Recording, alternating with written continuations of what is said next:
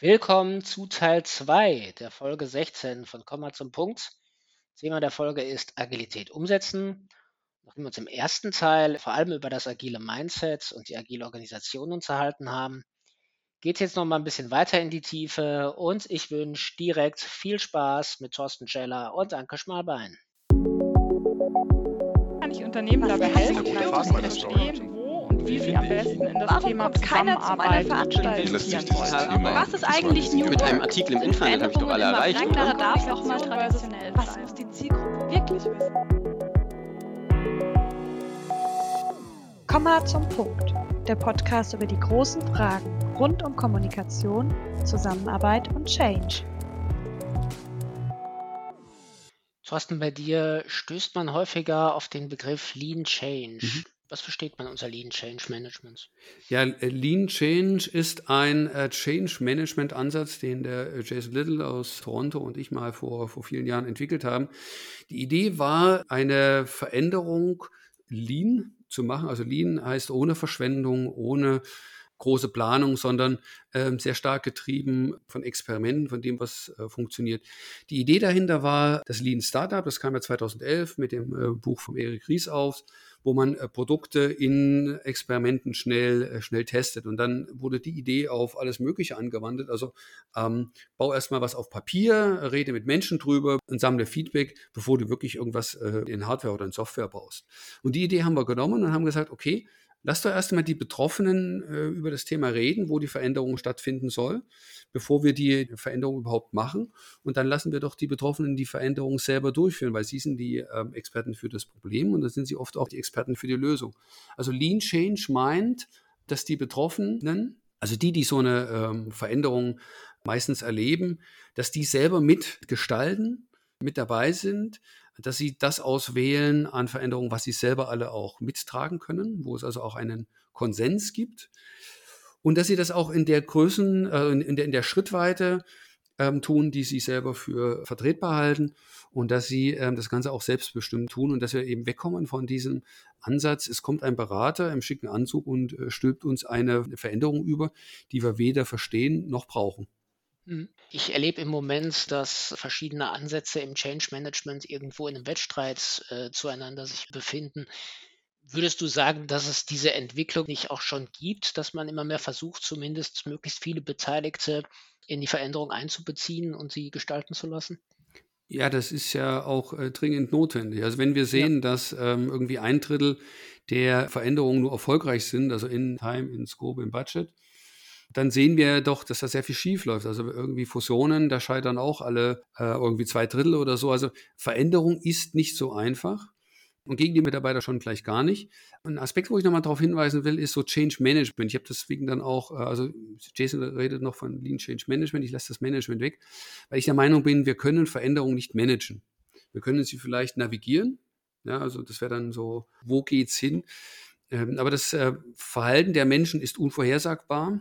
Mhm. Wer das nicht glaubt, der möge eine Beziehung anfangen. Also ich verstehe mich oft selber nicht, wie ich reagiere auf äh, bestimmte Impulse. Und meine Frau, obwohl wir jetzt schon einige Zeit verheiratet sind, ähm, verstehe ich auch nicht immer. Da muss man einfach drüber reden und ins Gespräch kommen. Ja, es gibt mittlerweile äh, immer mehr Ansätze, ähm, wobei ich da auch skeptisch bin. Wenn ich jetzt sage partizipatives Change Management, so wie ich es verstanden habe, so nach dem Motto, wir erarbeiten einen Vorschlag, der Chef entscheidet und dann setzen das alles um, dann ist es in etwa so, als frage ich die, die Schweine beim Metzger, mit welchem Messer sollen wir euch denn jetzt da, äh, ja? Ich bin ein bisschen vorsichtig, ist es wirklich partizipativ oder wirklich so, dass die, die betroffen sind, auch entscheiden dürfen oder ist es eigentlich eher ein Feigenblatt, so nach dem Motto, wir spielen mal, wir tun mal so, als ob, aber eigentlich entscheidet doch der Berater oder der Manager eben jedenfalls nicht die, die es dann betrifft. Das hat sehr viel mit Vertrauen, das hat sehr viel mit auch dem Bild von Management zu tun. Ähm, ich könnte jetzt böse sein und sagen, wenn ich mir so vorgesetzten Mitarbeitersituationen anschaue, dann ist es sehr oft eine Eltern-Kind-Beziehung, ja, so psychoanalytisch gesehen. Und je nach Reife von beiden Seiten, sage ich mal, ist es dann entweder ähm, Eltern mit Pubertär oder Eltern mit Kleinkind. Und da müssen wir ein Stück weit raus. Also ich denke, dass wir alle gleich, gleich rangig, sind. Wir haben halt verschiedene Rollen, verschiedene Sichtweisen auf das Thema. Und dann geht es um Kommunikation. Und es kann sein, dass jemand ähm, eine andere Sicht hat. Die ist deswegen nicht falsch. Und wenn dieser jemand ein Chef ist und, oder ein Mitarbeiter, dann ist es halt einfach eine andere Sicht und nicht äh, aufgrund von äh, Schulterstücken irgendwie mehr wert oder weniger wert. Mhm. Ich denke, dass äh, Begriffe wie Lean Management und natürlich auch der Begriff Agilität wahrscheinlich den meisten unserer Zuhörerinnen und Zuhörer schon seit langer Zeit geläufig sind. Ähm, du führst ja ja auch beides irgendwo letztlich zusammen in der Wertstromorganisation, in der lernenden Organisation, ähm, in der wir eben die Organisation kontinuierlich verbessern und Verschwendung eliminieren. Und du sagst ja auch in deinem Buch, dass das kein rein akademisches Modell ist, sondern dass das eben in den Organisationen so auch schon stattgefunden hat und stattfindet. Könntest du das kurz erläutern, was die Wertstromorganisation eigentlich ist? Also die Wertstromorganisation ist die Idee, die Wertschöpfung in das Zentrum zu stellen. Also praktisch auszugehen vom, vom Zweck der Organisation, was ist äh, der Zweck, was sind die Kunden, was ist das Produkt. Und dann zu fragen, wie funktioniert das Produkt für den Kunden also nicht für uns als Organisation im Sinne des Businessmodells, sondern die Außenseite. Und dann zu sagen, okay, was müssen wir denn an Wertschöpfung in minimaler Weise machen, um das Produkt ähm, zu erstellen? Und dann sind wir eigentlich schon beim Organisieren, wo wir sagen, okay, ähm, wie organisieren wir jetzt diese, diese Wertschöpfung im Sinne eines, eines äh, Wertstroms, deswegen Wertstromorganisation. Und dann bauen wir darauf die Organisation äh, auf. Also wir haben ja heute, das, da bin ich wieder ein Stück weit bei dem äh, Terrorismus 2.0, die Situation, dass wir die Organisation stabil lassen und die Produkte an die Organisation anpassen. Mhm. Ähm, geschickt wäre es vielleicht doch, die Organisation flexibel zu halten und die Organisation an das Produkt anzupassen. Ja, wir kennen da verschiedene Effekte, dass die Produkte dort Probleme haben, wo Abteilungen nicht miteinander reden können ja, oder nicht mhm. miteinander reden. Ähm, Conways äh, Law an der Stelle äh, kurz genannt. Und dem will ich äh, ein Stück weit äh, mit dem Gedanken entgegengehen und zu sagen, der Zweck von Organisationen ist immer das äh, Erbringen einer Leistung für den Kunden. Und dann stellen wir die, die Leistung für den Kunden äh, in den Mittelpunkt und bauen dann darum die Organisation. Mhm. Anke, würdest du sagen, dass zumindest Teile dieses Konzepts sich irgendwo auch bei der GWS schon wiederfinden? Ja, das würde ich tatsächlich sagen. Ich glaube, dass wir in der GWS versuchen, uns regelmäßig tatsächlich auch ähm, zu hinterfragen und auch anzupassen, was wir zur Erbringung unserer Leistung momentan auch benötigen.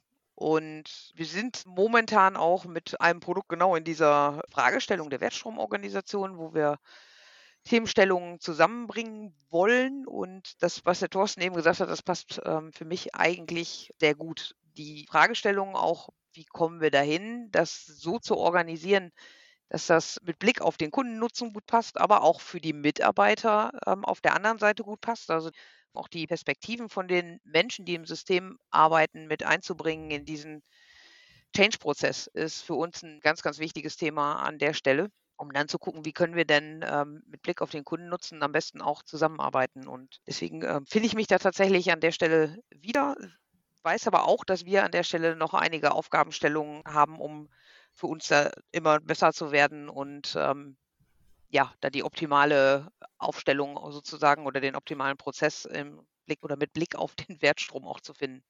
Mhm. Ich meine, es geht ja immer auch darum, das Richtige richtig zu tun. Das ist ein Grundsatz, den wir auch schon in dieser Folge besprochen haben. Kommen wir mal auf die Methode, die du jetzt auch schon häufiger erwähnt hast, Anke, Objective and Key Results. Das ist ja nach meinem Verständnis auch eine Methode, mit der man sich auf den Kunden ausrichtet, mit Zielvorstellungen, die aus verschiedenen Ebenen kommen. Mhm. Könntest du was dazu sagen, wie das bei euch funktioniert, wo der Wert für dich darin liegt und vor allen Dingen, wo auch der Wert für den Kunden liegt und wie das zu dem Konzept passt? Kann ich gerne erläutern. Bei uns ist es so, dass wir von der Unternehmensstrategie aus ähm, sogenannte Moles, das sind im Prinzip Jahres-OKRs, auf der Company-Ebene formulieren, die uns vor allem Veränderungsthemenstellungen im strategischen Kontext näher bringen, beziehungsweise wonach wir uns ausrichten. Und bei uns ist ja das Thema ähm, Cloud im ganzen Software-Kontext ein sehr wichtiges Thema und die Ausrichtung auch auf das Cloud-Geschäft für unsere Kunden ist natürlich ein ganz wichtiges und da nutzen wir zum Beispiel ein formuliertes Mole und leiten daraus ähm, mit den verschiedenen Abteilungen, die an dem Wertstrom des Kunden sozusagen beteiligt sind oder für den Kunden beteiligt sind, OKRs ab.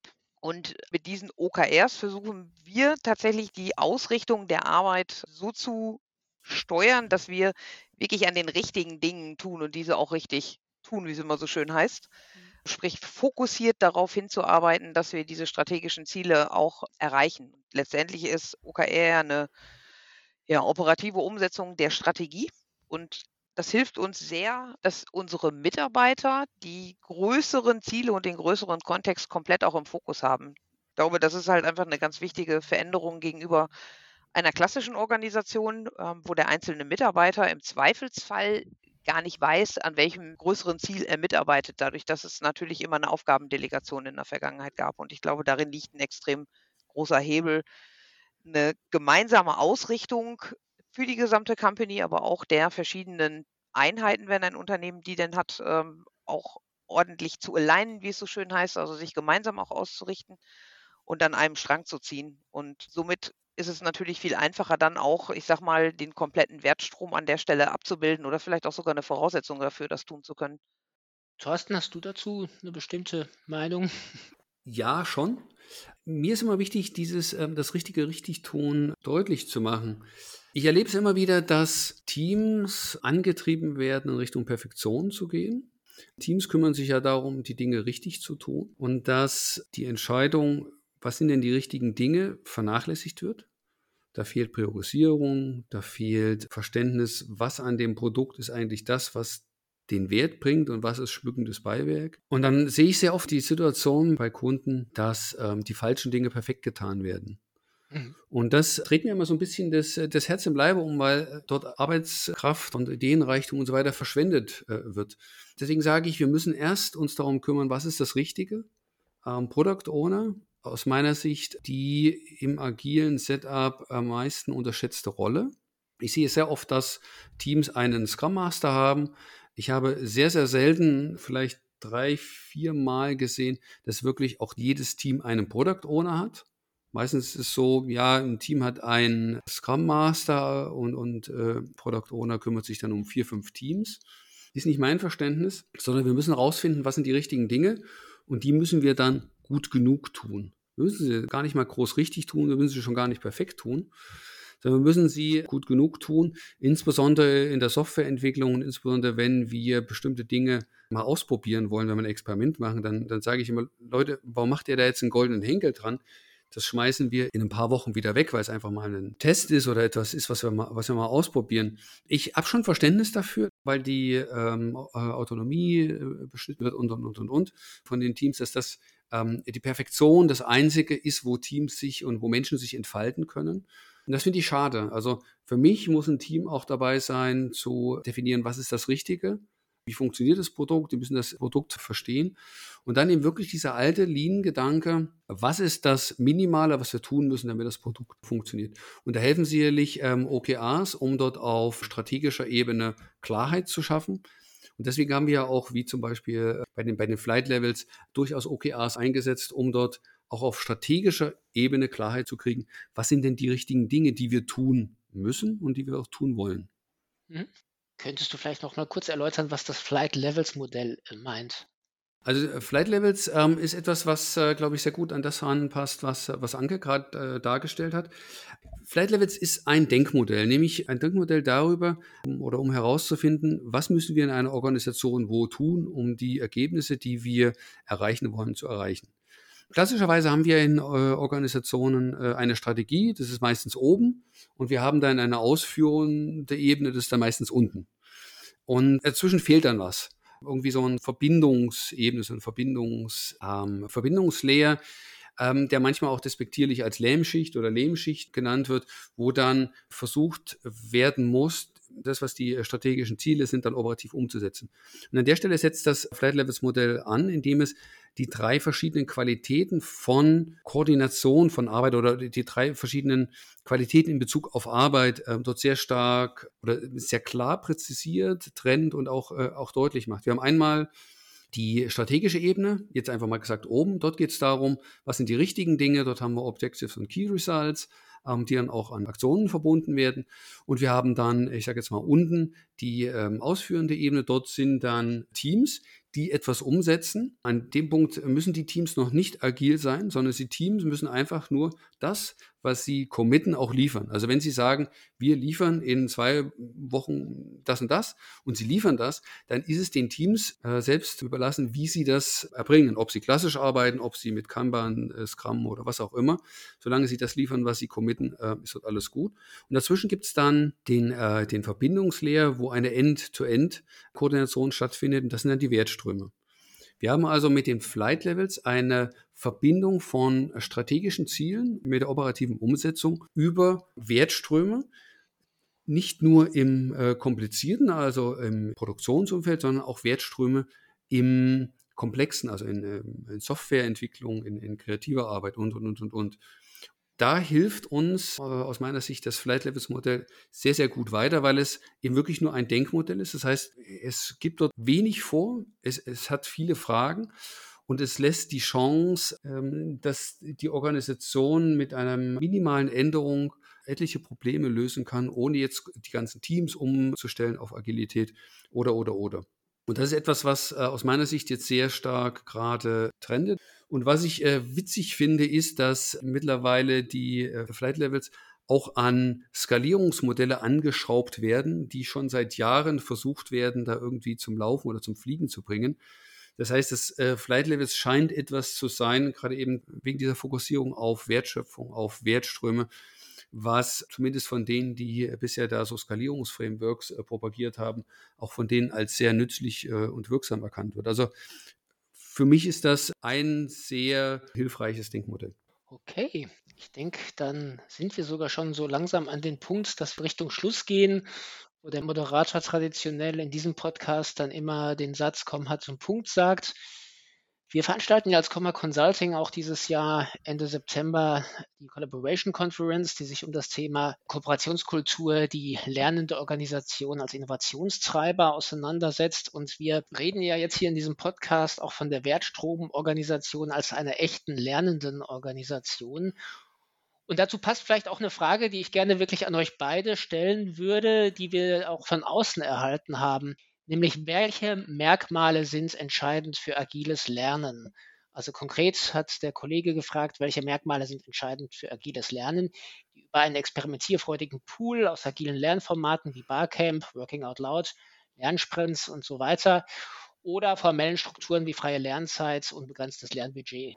Anke, vielleicht fangen wir mal mit dir an. Was macht für dich das Lernen in der lernenden Organisation aus?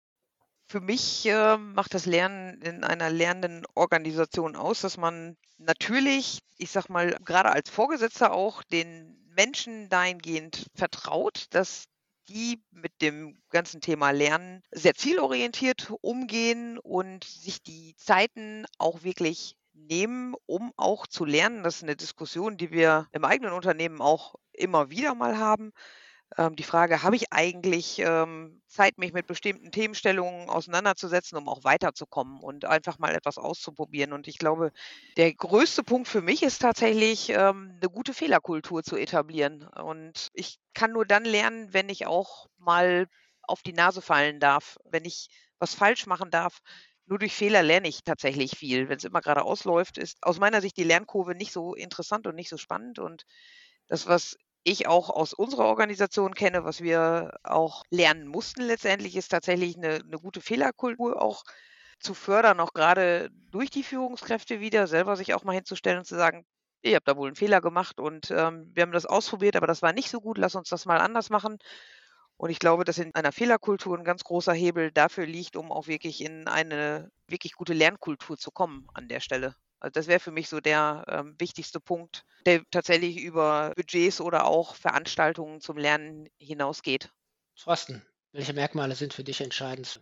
Also agiles Lernen ist für mich, glaube ich, so, ein, so, so doppelt gemobbelt, weil Lernen an sich schon agil ist, weil ich muss ja reagieren auf das, was ähm, nicht funktioniert und mehr machen von dem, was funktioniert. Worauf ich bei der agilen Organisation, da bin ich eigentlich beim Klassiker von Agiles und Schön, die damals 78, 1978 auch schon wieder ewig hier das Ganze ja mal aufgedröselt haben. Und wir brauchen bei der Lernorganisation drei Reflexionsschleifen. Die eine Schleife ist über das Wie, über die Arbeit. Also wie arbeiten wir? Ist das effizient? Funktioniert es gut genug? Wie wir etwas tun. Die nächste Schleife ist dann das Was. Da geht es um den Inhalt, äh, um den Wert, der geschaffen äh, werden soll. Ist das, was wir tun, das, was wir tun sollten, um Wert für den Kunden zu erzeugen, also Richtung Produkt, Richtung, Richtung Wertschöpfung. Und die dritte Schleife ist eigentlich die Schleife über das Lernen, über, über, das Wozu, über den Sinn. Also haben wir die richtige Vorgehensweise, stellen wir die richtigen Fragen, haben wir den, den, den richtigen Purpose über die Organisation. Also die drei Schleifen würde ich dort sehen. Die Wie-Frage ist in der Retrospektive gestellt, die Was-Frage im, im, Review und die, die Wozu-Frage dann so vielleicht in einem äh, Blick, den man auf die Organisation vielleicht einmal im Jahr hat. Das muss man gar nicht so oft machen, aber Review und Retrospektive möchte ich schon öfters haben, so jeden Sprint, so alle 14 Tage ist das, glaube ich, schon notwendig, um dort, äh, um, um dort weiterzukommen. Und letzten Endes geht es um Feedback. Ja, wir brauchen Feedback bezüglich dem, wie wir arbeiten, wie wir zusammenarbeiten, bezüglich dem, was wir da bearbeiten und über, über das Ganze, ob das Ganze eben auch einen, einen Sinn hat und einen Zweck verfolgt. Unter uns gesagt. Also, ich habe jetzt große Lust bekommen, mich weiter über agiles und selbstorganisiertes Lernen auszutauschen. Ihr auch? Dann kommt doch zur Collaboration Conference am 29. September hier in Heidelberg. Ich bin Anna Herb, Beraterin bei Comha Consulting und eine der Organisatorinnen der Konferenz. Auf dem Programm steht zum Beispiel am Nachmittag der Kulturtresen. Das ist eine Breakout-Session mit drei interaktiven Deep Dives rund um die Frage, wie wir Kultur eigentlich lernen können. Mit dabei sind VertreterInnen der Bauer Group, des Smart Safety Lösungsanbieters HIMA und des Startups TaraQuest. Und so bekommt ihr Einblicke, wie sich Lernkultur in Unternehmen verändert und welche Rolle das Metaversum in Zukunft für unsere Zusammenarbeit spielen kann. Das gesamte Programm und Tickets gibt es auf collaboration-conference.de und ich freue mich auf ganz viele spannende Gespräche mit euch.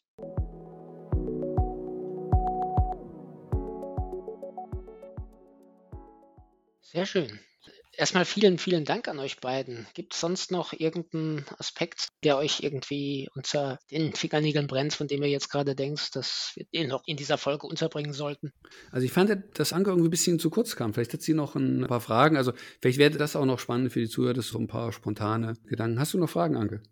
Fragen hätte ich eigentlich nicht. Mir sind natürlich während unseres äh, Gesprächs hier einige Themenstellungen durch den Kopf gegangen und ein Thema, das lag mir vorhin noch auf der Zunge, ist äh, für mich an vielen Stellen ähm, dieser Gedanke Good enough for now, ähm, mhm. der, glaube ich, schon sehr, sehr gut auch Organisationen hilft, einen Weg in, in eine agile Welt oder auch in einer Veränderung äh, zu bestreiten. Nicht zu versuchen, alles vorzudenken und alles zu perfektionieren, da warst du eben an der Stelle auch schon mal, sondern wirklich zu sagen, das passt jetzt für uns, das ist gut genug für uns und lass uns an der Stelle weitermachen und daraus weiter lernen. Und ich glaube, das ist ein ganz, ganz wichtiger Punkt aus meiner ganz persönlichen Sicht, um auch ähm, gerade im Thema Agilität ähm, immer einen Schritt weiterzukommen und die Reise letztendlich immer weiter fortzusetzen und sich dann nicht in einzelnen Themen allzu tief zu verlaufen, sondern wieder den Blick nach vorne zu richten und zu gucken, wo geht es weiter.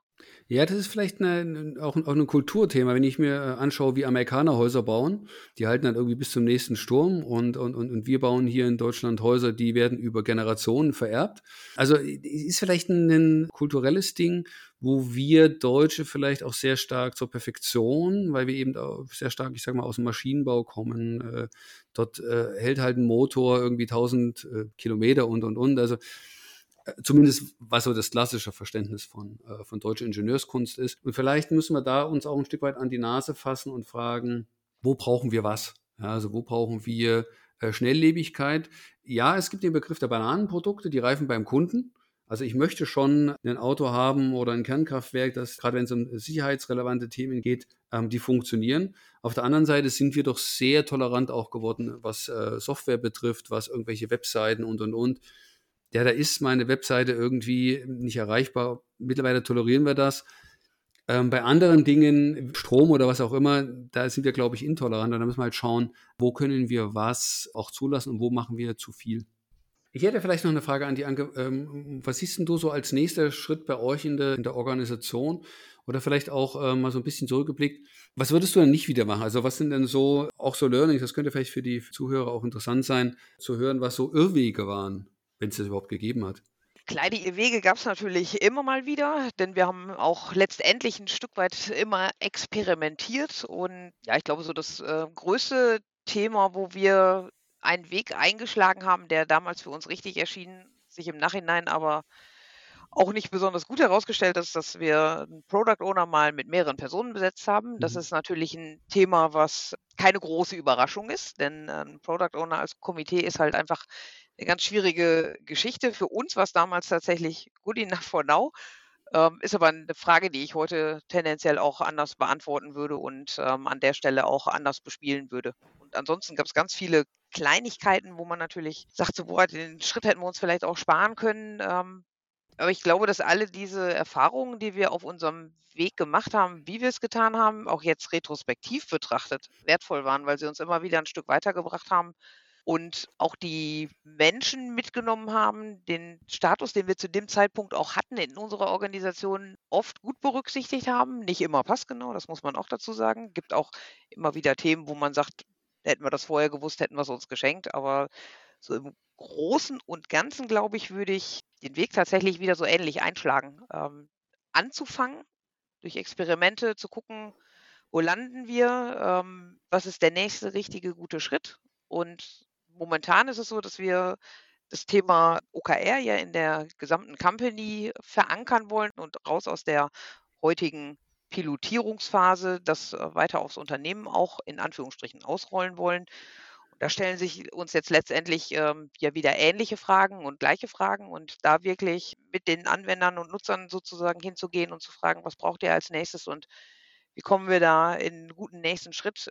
Mir persönlich ist das ein total wichtiges Anliegen und dazu gehört auch immer dieses Thema Freiwilligkeit, Thorsten, was du vorhin erwähnt hast. Ich glaube, das ist halt auch ganz wichtig, dass man nicht versucht, den Menschen irgendwas aufzuzwingen, was sich wenige Menschen ausgedacht haben, sondern mehr die Kollegen auch mit reinnimmt, die Kunden auch mit reinnimmt, um dann wirklich gute Wege dort aufzumachen und die verschiedenen Perspektiven, die durch die unterschiedlichen Menschen, die unterschiedlichen Funktionen, ähm, die unterschiedlichen Kunden noch reingebracht werden, immer wieder zu berücksichtigen. Das ist bei mir ein ganz großes Anliegen. Ich finde das spannend, wenn ich nochmal zurückgehen äh, darf, bezüglich des Product Owners, weil ich mir vorstelle, dass ein Product Owner ein Bottleneck werden kann. Ja? Also wenn ich so, so einen Hero habe und der wuppt das alles, was passiert, wenn der eine Erbschaft macht und irgendwie dann auf eine, auf eine Insel geht in die Südsee? Und dann haben wir ein Problem. Also es ist ja immer die Balance zwischen Abhängigkeit. Wir kennen ja da den äh, Begriff der Truck Number oder der Bus Number. Also wie viele Menschen muss ich in einem Projekt mit einem Truck überfahren, bis das Projekt steht? Ähm, das ist in vielen Organisationen bei eins oder nicht deutlich über eins, was natürlich absolut äh, fatal ist. Also ich will ja natürlich keinen überfahren, aber das ist einfach das Bild. Also wenn der Chef ausfällt und es passiert irgendwie nichts, dann hängt es äh, sehr von ihm ab. Äh, so ein System will ich ja nicht haben, sondern ich will ja ein System haben, das Führung als Eigenschaft herausbringt. Das heißt, dass die äh, Organisation läuft, ohne von einzelnen Personen oder Charakteren abhängig zu sein. Auf der anderen Seite ist es natürlich dann auch schwierig, ein Komitee zu haben, was dann äh, Verantwortung übernimmt und, und, und Entscheidungen äh, trifft. Also das finde ich spannend, dass das bei euch an der Stelle, ich sag mal, noch nicht funktioniert hat. Es ist ja immer so eine, so eine Raum-Zeit-Komponente. Also etwas, was ich heute ausprobiere, wo ich heute scheitere, kann morgen bereits funktionieren. Also es kann gut sein, dass es zu dem Augenblick in der Organisation noch nicht reif genug war, auf so ein Komitee zu setzen.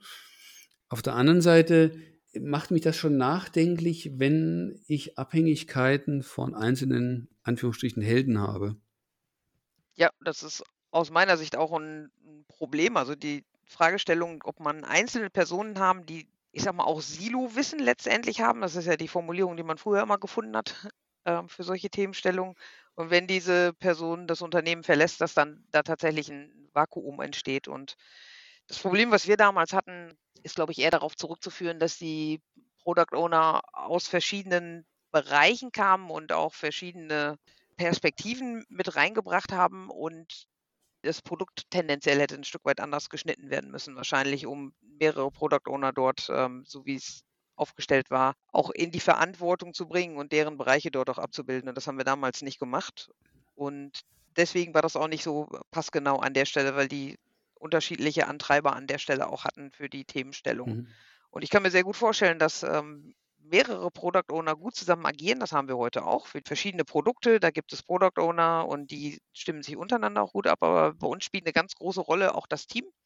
Wir haben ähm, auch entsprechende, in Anführungsstrichen, fachliche Verantwortung und die Frage der Priorisierung des Backlogs auch äh, mit in den Teams verankert, sodass der Product Owner da auch nicht alleine ist, sondern es eher so eine Fragestellung dessen ist, wo der Product Owner ich sag mal, in der Verantwortung ist, wo er aber auch gemeinsam mit den Kollegen diese Themenstellungen bespielt, sodass ähm, da in der Form kein so extremes Silo entsteht, wie man sich das jetzt vorstellen könnte, wenn es da einen Machtmenschen gibt sozusagen, der sein Wissen für sich alleine behält und dieses Wissen auch nicht teilt und andere nicht partizipieren lässt. Äh, das ist nicht unsere Vorstellung mhm. von agilem Arbeiten und auch nicht von einer selbstorganisierenden Aufstellung da an der Stelle. Hm, klingt gut. Danke. Okay, Vielen Dank euch beiden. Das ist auch ein schöner Schluss. Liebe Zuhörerinnen und Zuhörer, wenn ihr irgendwelche Fragen an Anke Schmalbein, Thorsten Scheller, an Comma Consulting habt, dann wendet euch bitte an uns. Uns kritische Anmerkungen und Feedback natürlich auch jederzeit willkommen. Vielen Dank nochmal an dich, Anke, an dich, Thorsten. Es war ein wunderbares Gespräch. An dieser Stelle verabschieden wir uns und bis bald. Das war Komma zum Punkt, ein Podcast von Komma Consulting. Vielen Dank fürs Zuhören.